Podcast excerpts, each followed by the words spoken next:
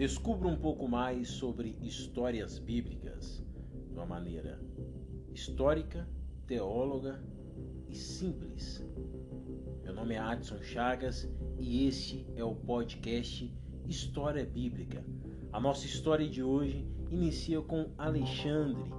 Alexandre, que foi um grande conquistador de quase todo o mundo, casou com várias mulheres, construiu várias estradas romanas, construiu rotas marítimas, organizou a segurança de Roma, trouxe toda uma infraestrutura, o que nós conhecemos hoje como o período do helenismo.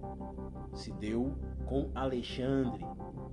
O helenismo nada mais é que um só povo, uma só cultura e uma só língua.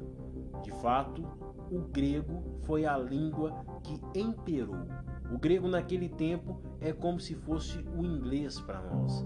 E então houve a necessidade do Antigo Testamento ser todo traduzido para o grego, o que nós conhecemos como a Septagínqua, que foi 70 pessoas traduzindo a Bíblia para o grego. Então, naquele tempo, é o que nós chamamos de plenitude dos tempos. Na plenitude dos tempos, então, nasce Jesus Cristo. Jesus Cristo, após nascer, tem todo o seu ministério, onde ele cura várias pessoas, ressuscita algumas outras, prega a mensagem de Deus e nos perdoa morrendo com a morte de cruz, nos religando novamente ao Pai. Passado isso, Jesus ressuscita ao terceiro dia e passa 40 dias com seus discípulos apóstolos ensinando, onde nasce uma liderança através do apóstolo então Pedro. Pedro é a primeira liderança efetiva da igreja Logo posteriormente, nós vamos ver um encontro de Paulo. E Paulo também passa a ser uma liderança muito forte para a igreja. Junto com os apóstolos, o evangelho então espalha muito rapidamente, porque ele pega a classe mais simples de toda Roma, os camponeses, os ferreiros, os artesãos e os comerciantes. Aquelas pessoas que circulavam pelas ruas romanas começam então a espalhar o evangelho de Cristo Jesus, as boas novas de Cristo Jesus. Então, logo, Estevão é morto, apredejado, pregando. Pouco tempo também, quase no mesmo período, Tiago também é morto.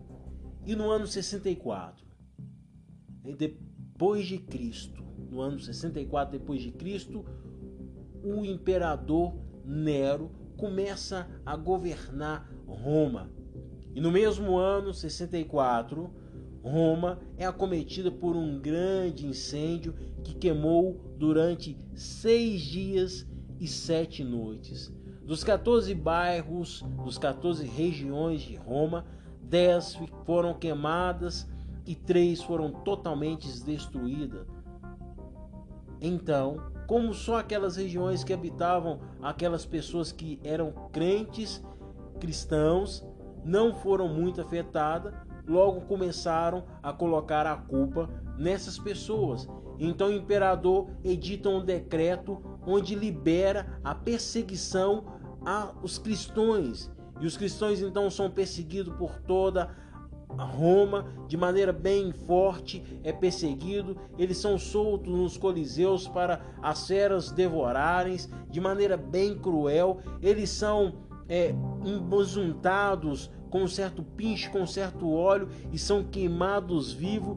Basicamente, nesse mesmo período, Paulo é morto, Pedro também é morto, e o povo já não aguentava mais aquele governo de Nero. Então o povo se revolta contra Nero e Nero é obrigado a fugir. Quer saber mais sobre a nossa história?